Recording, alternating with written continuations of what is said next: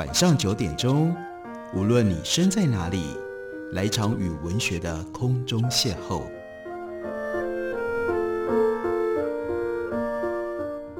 杨照谈书，邀您一同遨游文学世界，认识古今中外的经典之作。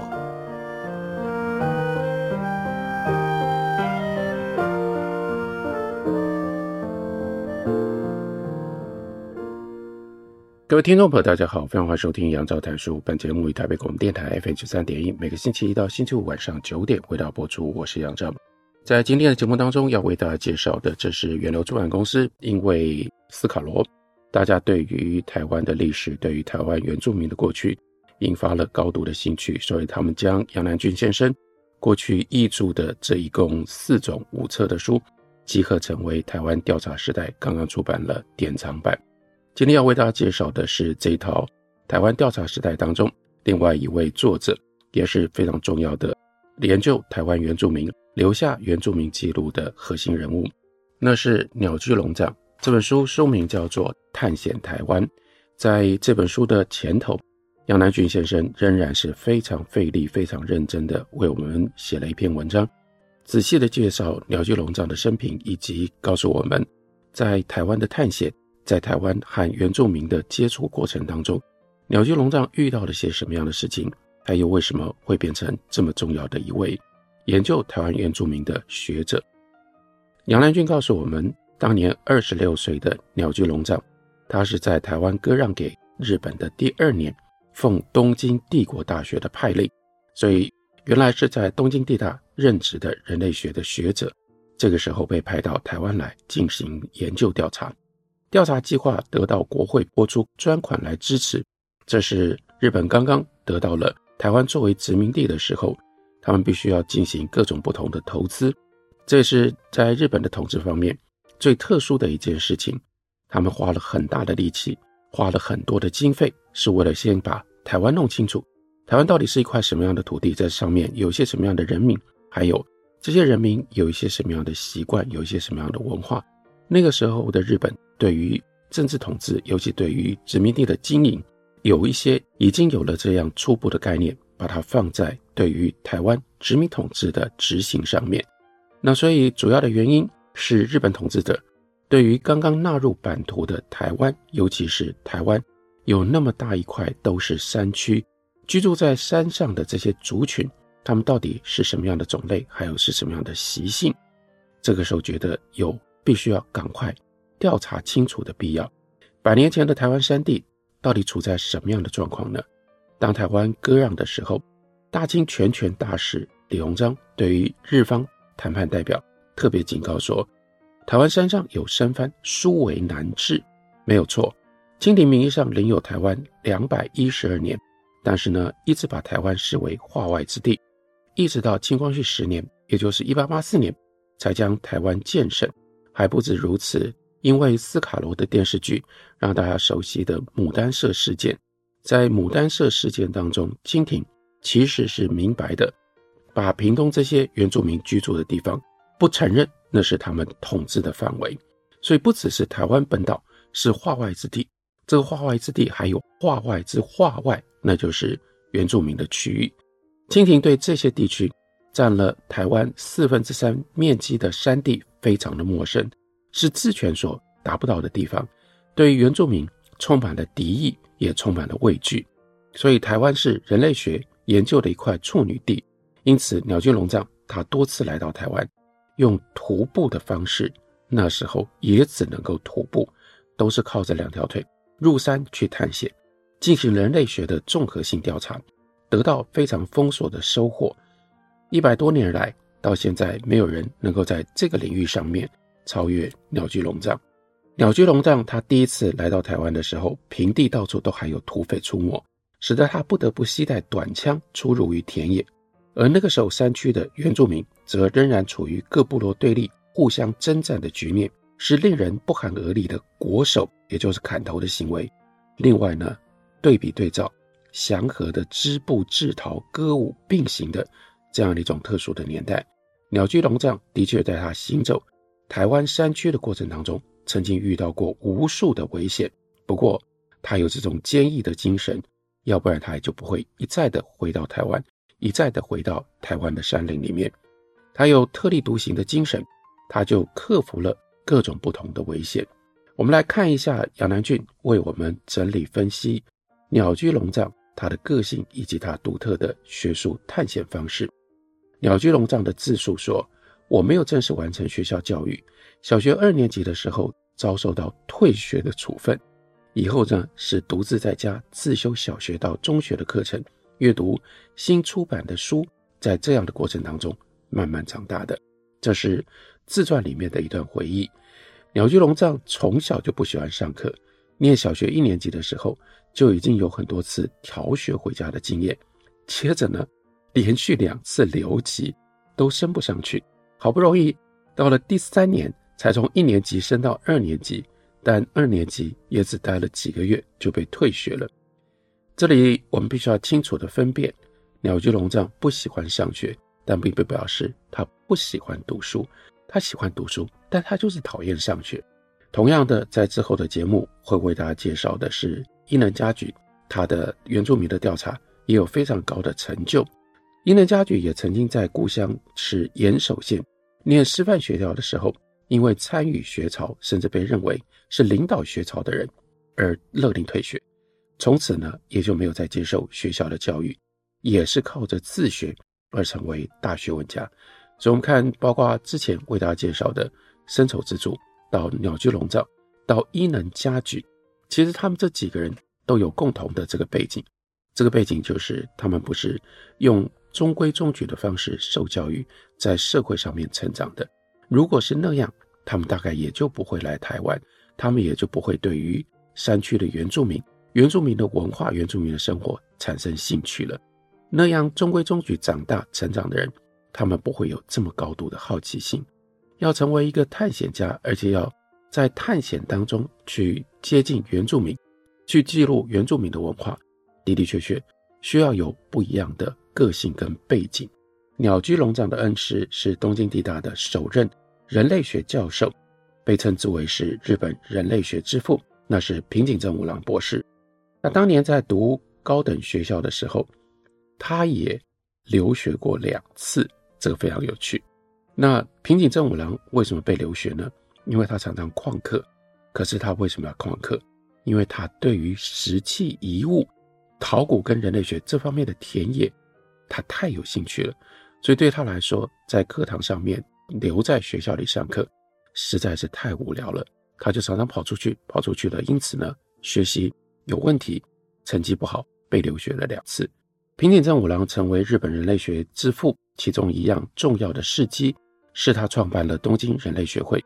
而伊能嘉矩跟鸟居龙藏在来台之前，都是平井的学生，也就都成为东京人类学会的创始会员。鸟居龙藏曾经豪语地说：“博览群书远胜过于教室内听讲。”其实这句话真的非常非常的重要。他年少的时候，他自学，但他学什么呢？例如说，他学语言，而且他清楚知道他要学什么语言，跟学这些语言的理由是什么。所以他学了法文，他学了俄语，他学了英语，他还学马来语，他还学日本原住民倭奴的语言。另外，他的人类学、一般的自然科学也都是他读书自学的。当他从日本搭船来台的途中，甚至呢，他第一次到兰屿去调查的时候。他也都还在读《人种志探险记》等等，例如说那时候放在手上，他在读什么呢？他读的是 Alfred Wallace 华莱士所写的《马来诸岛志》，他对于南岛、对于东南亚，靠这种方式建立了基本的认识跟理解。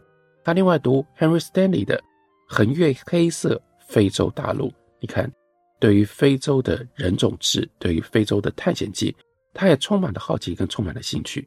他的一生就是这样，一边工作，一边不断地充实自己。充实除了探险之外，另外就是一直读书，一直读书，博览群书，刻苦自立。伊能家居也是如此。伊能嘉矩来台调查的前后，他也都在学习。他学什么呢？他学清朝的官话，就是后来的普通话。朝鲜话、倭奴语、马来语、泰雅语。另外呢，对于荷兰跟西班牙占领台湾时期的文献、清代的汉文的史册，他也一直没有间断的阅读涉猎。身在全面近代化、努力吸收新知识的明治时代，像鸟居龙藏、伊藤家矩、平井正五郎这样刻苦奋进的奇才，真的非常的多。光是鸟居龙藏在台湾投入学术探险的事迹，就可以给日本明治维新的时代精神，让我们可以更深入的去体会。一八九零年，当时二十岁的鸟居龙藏，他到东京，刚好遇到了设在东京的德国协会，在举行一场演讲会。那是干什么呢？那是悼念伟大的考古学家 Heinrich Schliemann，他去世了。Heinrich Schliemann，他是一个什么样的人呢？他是去挖出了特洛伊城考古遗址的了不起的十九世纪伟大的考古学家，因为有他的这种好奇心跟兴趣，当他读到了、听到了荷马的史诗，所有的人都把它当作神话，都把它当作是想象的创作，但是只有许利曼，他就是认为，如果没有这样一座真实的特洛伊城，如果没有这样一场真实的战争。荷马不可能写得出《伊利亚德》跟《奥德赛》这样雄伟庞大、丰厚的史诗，所以他就立志，他要去考索特洛伊城的历史。那在考古学刚刚兴起的这样的一个环境当中，雪莉曼靠着自己惊人的多方语言的天分，再加上三十五岁事业成功，他太会做生意，他就退休。他有钱、有闲、有功夫。用这种方式，他最后竟然在所有的人都不敢想象的情况底下，挖出了当时就已经可以证实非常接近是特洛伊城的遗址。所以鸟居龙藏非常特别的，他就到德国协会听到了雪利曼逝世的这个纪念演讲，因而认识了人类学，对于考古有一种浪漫的向往，得到了强烈的冲击。我们休息一会儿。等我回来继续聊。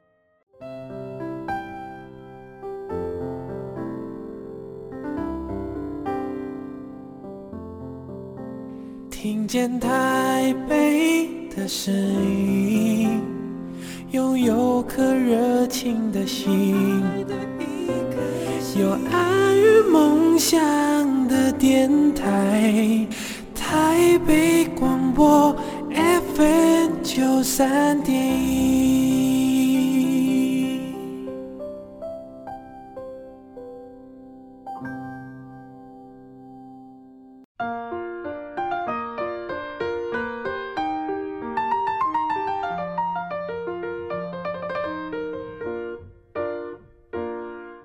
感谢您继续收听杨照谈书。本节目于台北广播电台 FM 九三点一，每个星期一到星期五晚上九点为大家播出到九点半。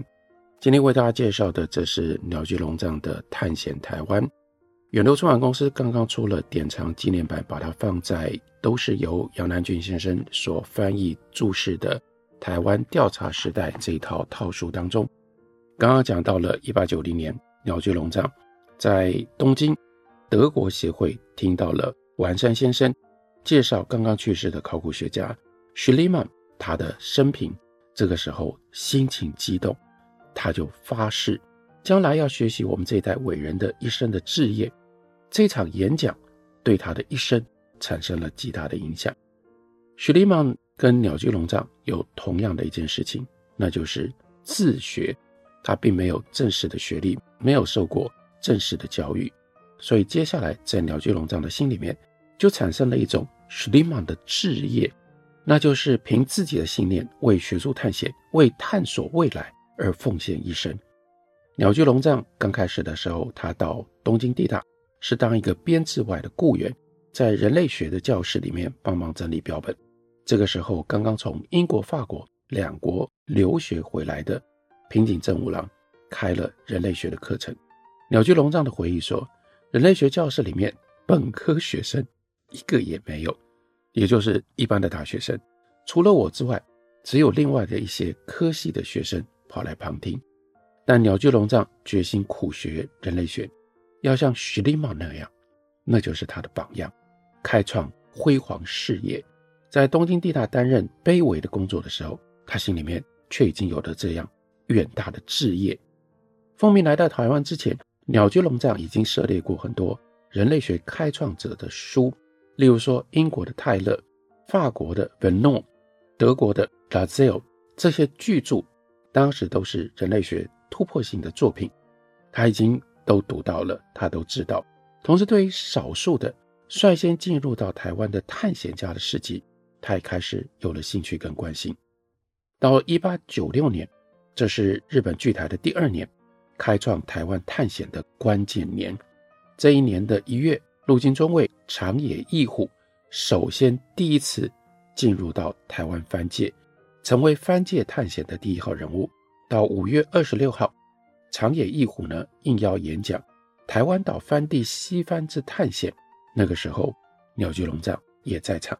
我们看到这场演讲所留下来的记录，鸟居龙藏呢一直发问。他向长野义虎问说：“哎，番人用什么样的刀？他们用的是石器吗？那个刀身是钢铁制造的吗？刀是从哪里取得的？刀是他们自己制作的吗？”哇，一连串连珠炮般的问题。那这个时候，长野义虎，因为这就是他的工作，这就是他的职责。他当时是总督府的情报参谋，那就不慌不忙地一一回答。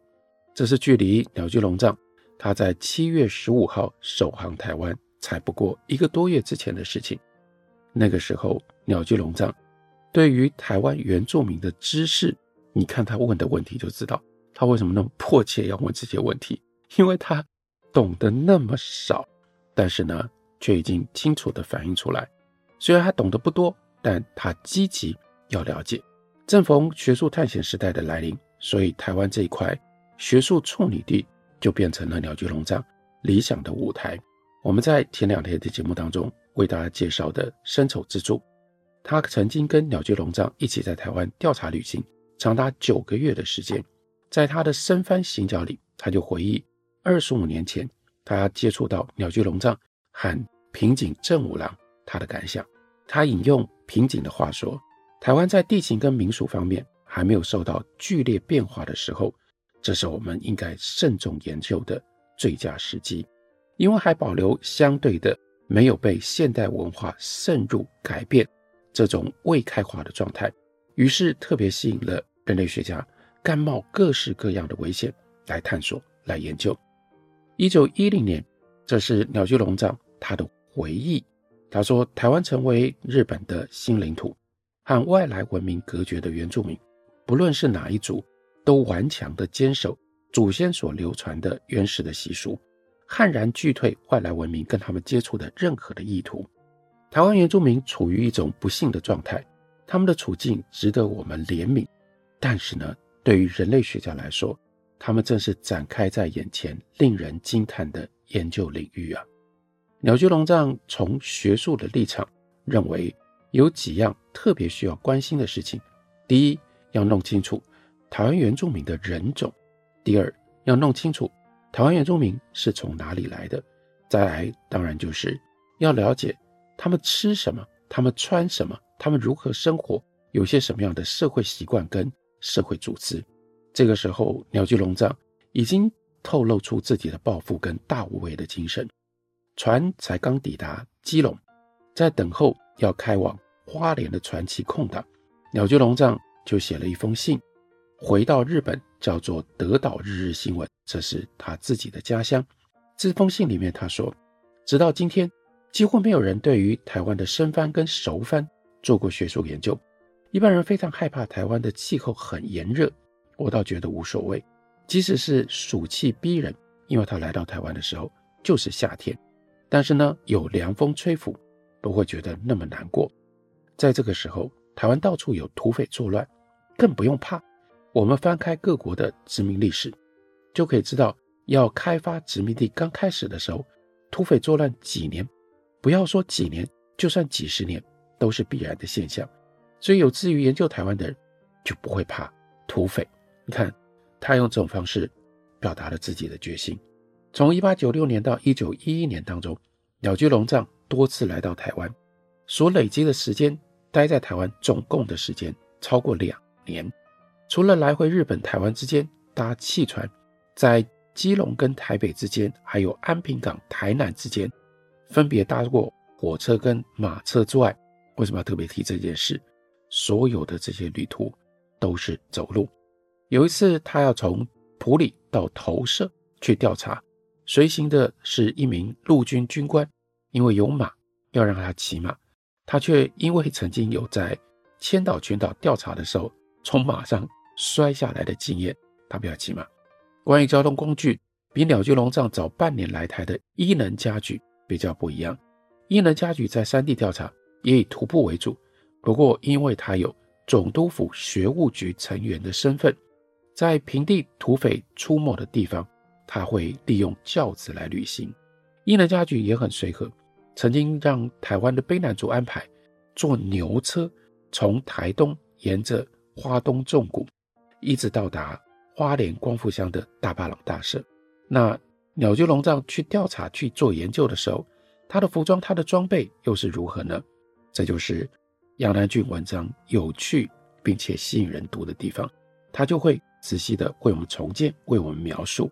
他说，鸟居龙藏为了配合亚热带地区旅行的方便，还留着平头，脚下呢是穿矿工鞋，打着绑腿，因为这样子呢。蚊虫才不会跑到鞋子里面去。上身呢，穿着一件背心，稍微冷一点就加一件亚麻质料的猎装而已。他的口袋里有测定海拔高度的气压器、指北针、记事本跟笔。肩膀上斜挂着一个旅行用的皮箱，里面装着预先印好的叫做体质测定表格，这是为了做人种调查。另外呢，他会带一把。护身的短枪，这个是另外的对比对照，那就是森丑之助。森丑之助在台湾行走的时间超过二十年，但他从来不带武器，不要说枪，连刀都没有。这在之前我们跟大家介绍过。根据森丑之助的描述，行李在平地呢就交给汉人的挑夫来挑，在山地旅行的时候交给生番背着走。行李箱里面那有什么呢？有采集石器、植物标本的器具，有测定原住民体质的器具，另外很重要的东西，那就是给生番头目的礼物。但这些礼物最主要、最受欢迎的是什么？是来自于美洲的墨西哥银元。所以大家可以感觉到，就可以了解，那是整个全球海洋贸易其中的一环所产生的这种结果。这个时候，墨西哥银元。都进入到了台湾的山区，成为台湾这些生番头目他们最高兴得到的礼物。另外还要带的是一架笨重的旧式摄影机，还有呢，早期作为底片用的玻璃钢板。你看那个时候还没有赛璐璐的底片，当然，另外一定要带换洗的衣物、口粮，还有呢餐具。鸟居龙藏说，有一次呢。为了要希望能够拍到更多的照片，所以呢，他就带了六十个玻璃钢板上山。但玻璃钢板六十个太重了，一个负责挑玻璃钢板的挑夫以为，哎，这么重，一定是金子或者是银子。偷看了一下，却发现是黑亮亮的一块一块，吓了一大跳。调查队当年的装备，从今天的眼光来看，实在是太齐全了。行李的多样性甚至超过今天我们的登山者携带的全部的装备。在考古学界，鸟居龙藏非常重要的地位，那就是他是第一个将摄影机应用在田野调查的人。我们多么感谢他，因为这样他才留下了十九世纪末到二十世纪初台湾原住民的各种不同印象的记录。他一生纵横在台湾，另外还有中国大陆东北。内蒙、塞外跟西南的边疆，他行走调查的范围非常非常的广。那在这个过程当中，他就拍了很多干板照片，一直到现在，百年之后能够辨认的高达一千八百二十九张。在这一千八百二十九张当中，虽然他行走的范围这么样的广，但是呢，大部分将近一半，八百三十四张。是台湾原住民的珍贵的照片，所占的比例很大。更重要的是，这些八百多张照片，也就是今天我们要能够还原，能够体会那个时候的台湾原住民的生活，最重要的依据，包括斯卡罗这样的电视剧的拍摄。如果没有当年鸟居龙藏辛苦地把这些玻璃钢板背上山，一张一张地把这些相片拍摄下来，我们今天无法去想象原住民穿什么，原住民如何行动，还有他们的环境里面许许多多的细节。这是鸟居龙藏了不起的成就跟贡献，到现在仍然跟我们息息相关。感谢您的收听，下个礼拜一同一时间我们再会。